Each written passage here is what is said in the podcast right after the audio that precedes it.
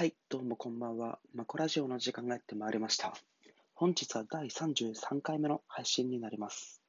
このマコラジオは基本的に毎日更新をしております。なので、聞き逃しのないようにぜひクリップしていただけるとありがたいです。では本日第33回のテーマに入っていきたいと思います。本日第33回目のテーマが恋愛において優しさってなんだろうな？といったテーマでお話ししていきたいと思います。皆さんに最初に質問したいんですけれども、特に男性、まあ、女性において両方ともなんですけれども、恋愛において一番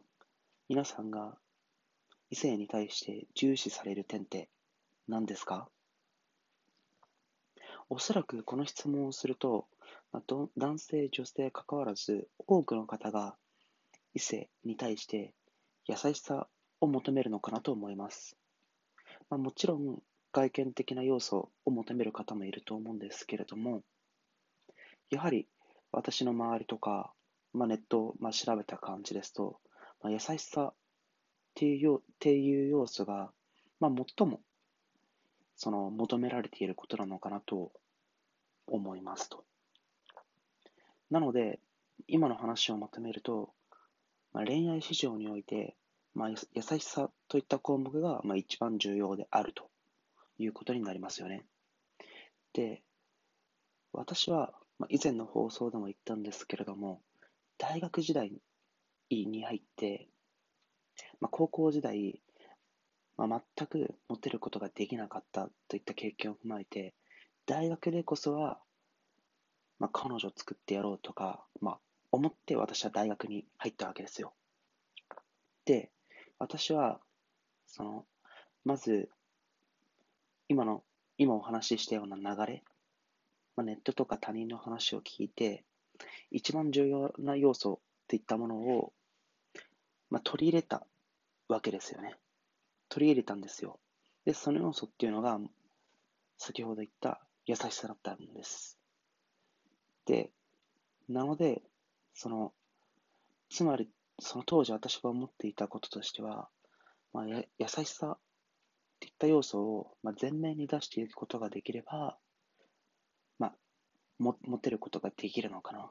まあ、異性と仲良くなることができるのかなと思って、もう何回も試してみたわけですよ。で、最初のうちは全く、まあ、その優しさっていった意味が分からず、まあ、右往左往していたんですけれども、まあ、何回か、その、まあ、デートとかをこなしていくうちに、なんとなく分かってきて、で、いわゆるその一般的な男性が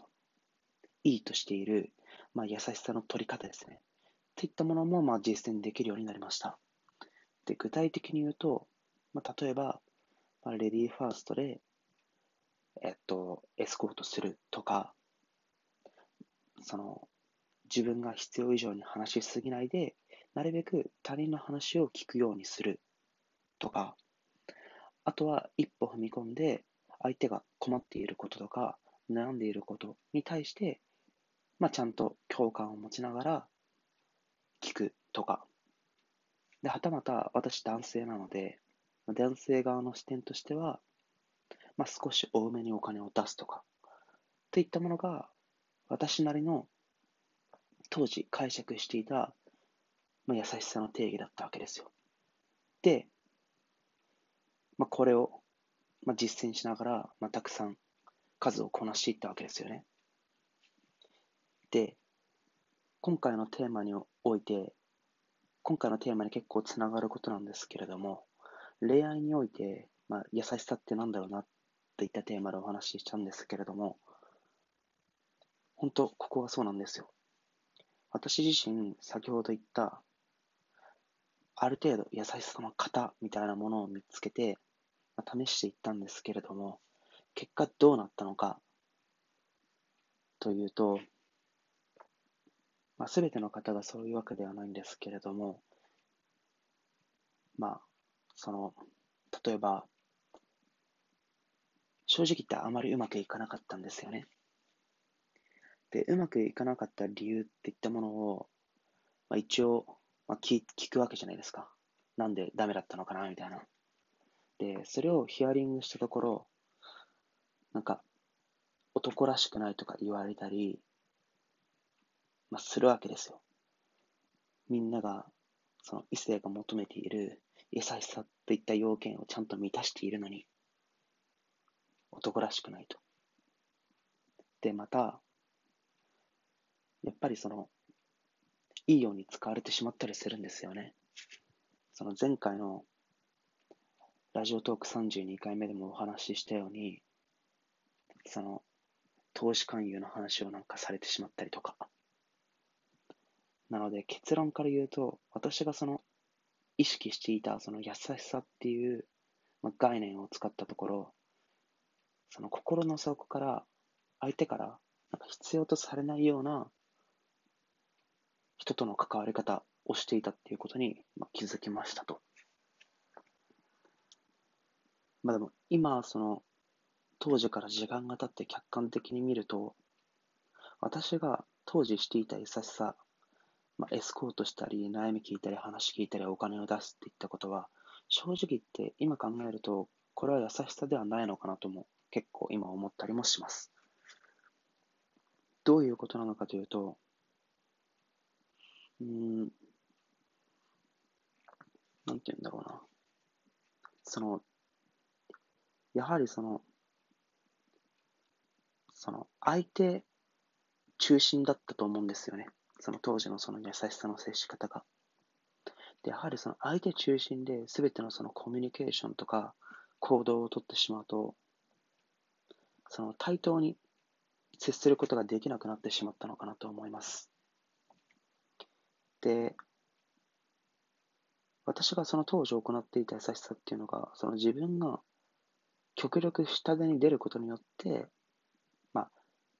振り向いてもらうといったような関わり方をしたんですけれども、まあ、それって実は優しさではなかったのかなと思いますね。で、おそらく、うん、まあ、全ての、私がその以前、先ほど言った要件、優しさの要件を満たしていることイコール、まあ、モテる、好かれるといったことではないのかなと思いますと。で、それよりも最も大切なことは、相手と対等な関係であるっていったことが、やはり一番重要なのかなと思っていて。で、それはどういうことなのかというと、その、悩みを聞くのはもちろん重要だと思うんですけれども、その比重ですね。その、悩みをずっと聞きすぎるっていうスタンスを取ってしまうと、あくまでそのバランスといったものが取れなくなってしまうと思うんですよね。で、話を聞くっていった姿勢を取りすぎてしまうと、まあ、向こうの立場からしてみたら、こいつはいつも話聞いてくれるから、ちょっとなんか自分の立場が危うくなったらこの人に話を聞いてみようみたいな、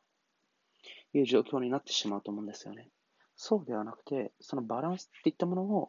大切にすべきなのかなと思います。で、その対等である、まあ、バランス、相手とのバランスっていったものを整えるために、まあ、私なりに今考えると、まあ、どうすればいいのかって話なんですけど、まあ、他人に対して、まあ、尊敬する、リスペクトするっていった気持ちが、まあ、最も必要だったのかなと、今振り返って思います。で、当時確かにその、付き合いたいなとか思っていたんですけれども、そこの姿勢に対して相手を本気でリスペクトするっていった気持ちが実はなかったのかなとも思います。で、当時はやはり大学に入ってモテる、付き合うことといったものを最終目的としていたので、その相手に対して一緒に寄り添っていく長く、長く関係を築いていくといったものを、私はゴールにしていなかったんですよね。あくまで短期的に、短期的な目標、まあ、すなわち付き合うといったことをゴールにしていた。まあ、そうすると、やはり相手にもその姿勢がバレてしまったのかなと思い思います。でそうじゃなくて、もう少し長い目線で見て、相手に対して、まあ、本気で知りたいと思う。本気で一緒に何か関係を築いていきたいっていう姿勢、すなわち相手を尊敬する、尊重するっていった姿勢が大切だったのかなとも思います。で、私が思うに恋愛においての優しさっていうのは、自分が下手に出ることではなくて、常に対等を意識して、かつ相手に対して最大限の敬意を払うことなの、払うといったことが優しさなのかなとも思います。で、これは正直、まあ、ビジネスにおいてもそうなのかなと思っていて、その、売れない営業マンって結構下手に営業をかけてくるわけですよ。で、そうじゃなくて、下手に、その、相手に、その媚びへつらってくるような姿勢の営業マンよりも、自信があって、本気で自分のことを考えてくれている営業マンからやっぱり商品は買いたいじゃないですか。それとような同じような感じで恋愛においても、あくまで対等、そして相手に最大限の敬意を払うといったことが、ものすごく恋愛において、そしてビジネスにおいて、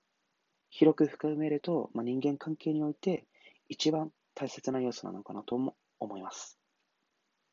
以上が第13回恋愛において優しさって何だろうといったテーマになります。はい。ではまた明日お待ちしております。では。